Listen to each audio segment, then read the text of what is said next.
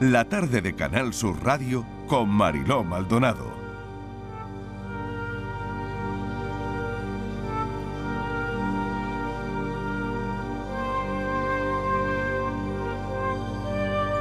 Nos hemos unido a UNICEF aquí en Andalucía por la salud mental y el bienestar emocional de la infancia y adolescencia. Tenemos unos datos, nos enfocamos en la salud mental de niños, niñas y adolescentes, porque en todo el mundo uno de cada siete niños de 10 a 19 años, el 13% del total, tiene un problema de salud mental diagnosticado. La mitad de los trastornos de salud mental comienzan en torno a los 14 años y el 75% de todos esos trastornos se desarrollan a los 24. Pero desgraciadamente la mayoría de los casos no se detectan. Y claro, si no se detectan, no se tratan.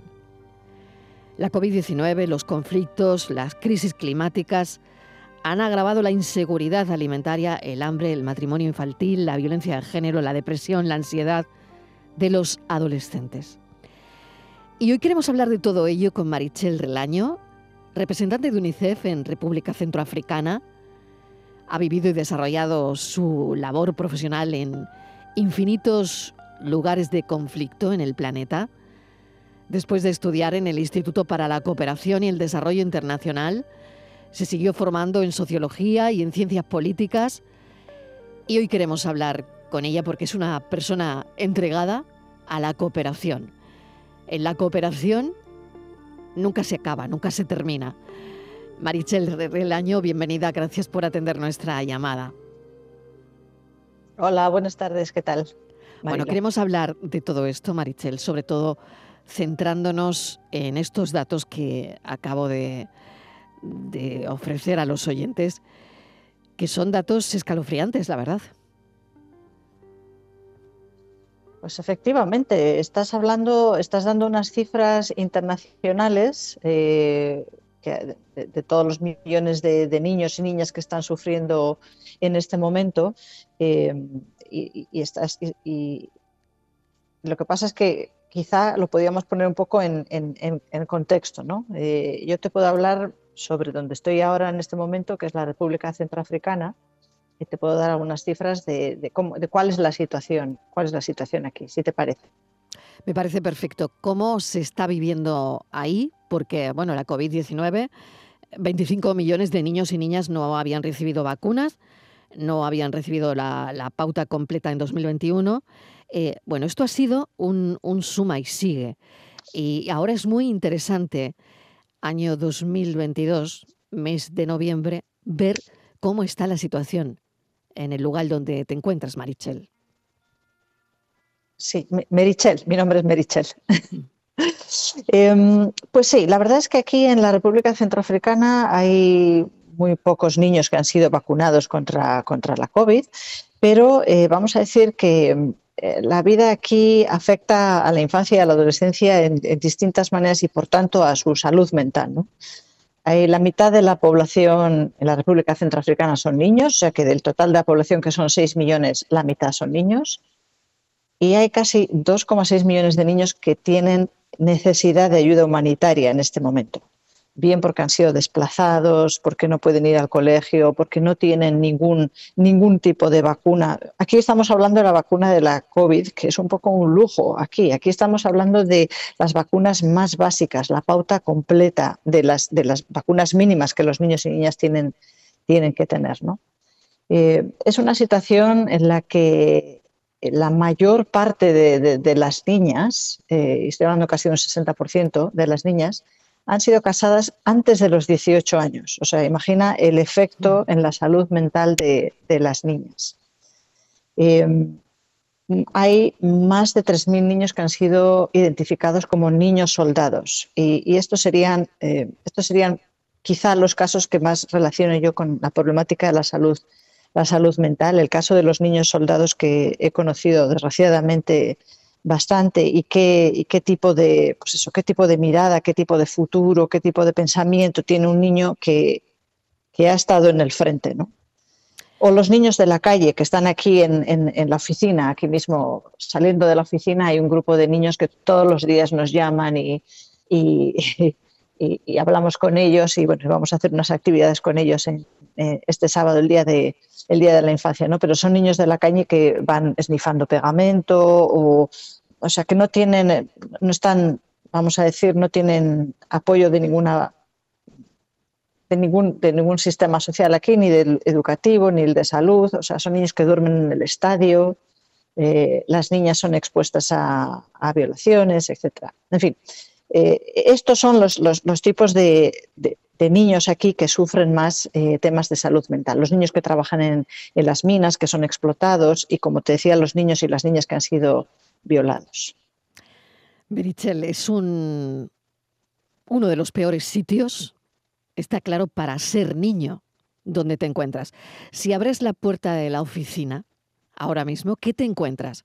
¿Qué ves? Porque nos has hecho una descripción exhaustiva de lo que te encuentras cada día, ¿no? Pero es verdad que cuando se abre la puerta, claro, una accede a, una realidad que estás contando, ¿no? Eh, no sé cómo, cómo se puede trabajar con una niña que estará devastada por lo que le ha ocurrido, ¿no? Por, por violaciones, porque ha sido casada contra su voluntad o los niños soldados, como cuentas, ¿no? Expuestos a, pues a una, a, la guerra, ¿no? Directamente a la guerra, ¿no? Porque hay guerra en la República Centroafricana desde el 2013, En fin, situaciones muy traumáticas que, que es impensable que en este mundo ocurran, pero ocurre cuando tú abres la puerta de tu oficina, ¿no? Eso es. Em, empezando por el tema de los niños de la calle, como te decía, eh, hay muchos, eh, hay, muchos niños en el país que no han, no han conseguido terminar la primaria. De hecho, la mayoría, eh, eh, la mayoría de los niños no van a la escuela, porque solo hay un 37% de los niños que van a la escuela regularmente. ¿no? Y de aquellos que han llegado ya a los 12 años, ya la mayoría están fuera de la escuela. Y la mayoría de las niñas también están fuera de la escuela. Entonces, al estar fuera de la escuela, la escuela como elemento de protección, se, enfrentan a muchos riesgos. Pues eso, muchos de ellos, como te digo, están aquí, están aquí en la calle pidiendo, están vendiendo naranjas, que ahora ha venido un gran cargamento de naranjas y están todos los niños vendiendo naranjas. Eh, están vendiendo flores, están en la puerta de, las oficinas nuestras a ver, a ver qué a ver qué consiguen. Y nosotros estamos intentando buscarles eh, instituciones eh, aquí, en, aquí en Bangui que les puedan acoger durante el día, que les puedan devolver a, la escuela. No es tan fácil porque los niños que ya han pasado mucho tiempo en la calle no, eh, no vuelven tan fácilmente a la escuela ni por su propia voluntad ni por, ni por la capacidad de la escuela, que no tiene a lo mejor las facilidades o el personal cualificado para poder acoger a este tipo de niños, ¿no? Niños que igual han perdido dos, tres cursos y que han perdido capacidad de aprendizaje.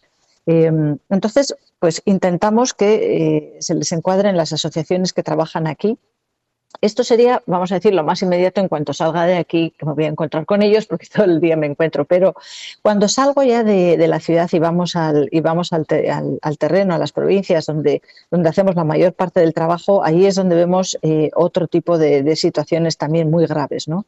Como te decía, los niños que, que, UNICEF apoya a desmovilizar. Eh, de los que, han estado en grupos armados, y claro, hay grupos, muchos grupos armados en el país, eh, son niños que a veces eh, se les usan, pues yo que sé, por ejemplo, para lavar la ropa de los soldados, para mandar mensajes, para cocinar, para incluso buscar niñas en la comunidad. El otro día estaba en una, en una zona eh, en la que algunos niños decían, sí, a veces les decimos a nuestras compañeras para que vayan al, eh, para que vayan ahí donde están los, soldados, porque los soldados tienen interés en conocer a las niñas jóvenes.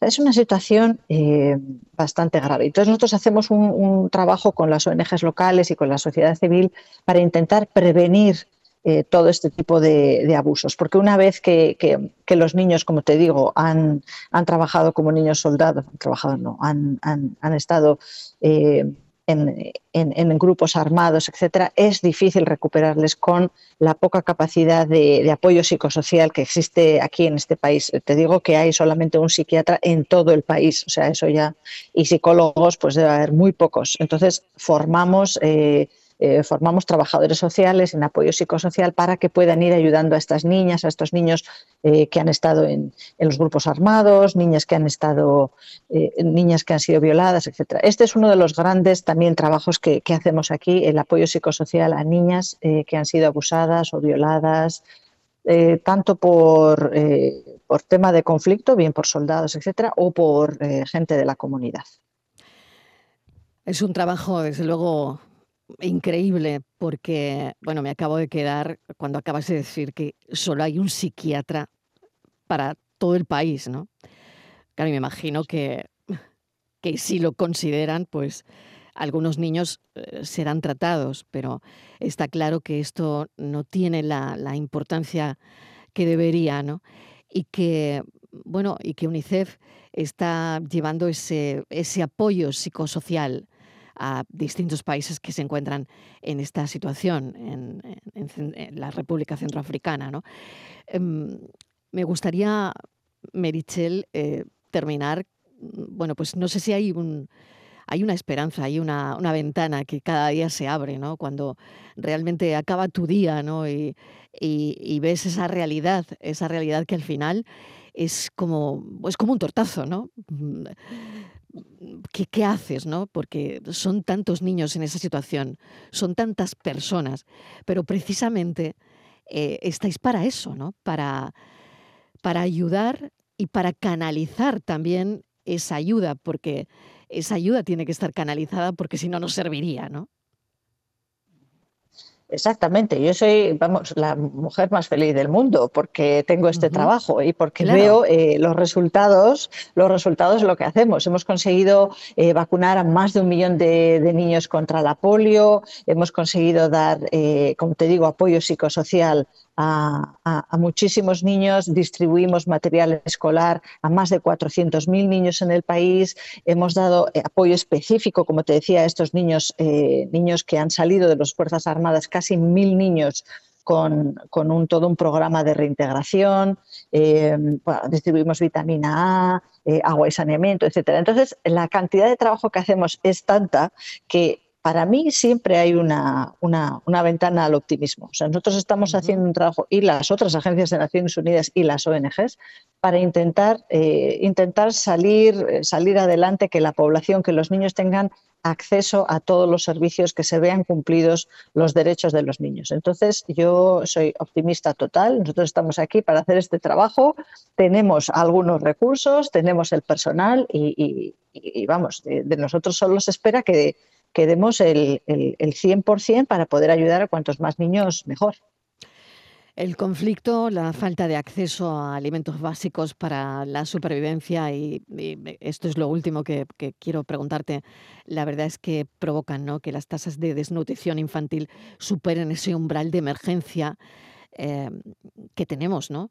Un umbral de emergencia nutricional en, casi todo el país, ¿no? Hay, hay ese umbral que si se supera, pues claro, emergencia, ¿no? Claro, el, trabajar mm, con la psicología de, estos niños, ¿no? Debe ser tan difícil cuando, cuando hay desnutrición también, por otro lado, ¿no? Mm, son dos, factores mm, tan distintos por un lado, pero tan acuciantes por otro, ¿no?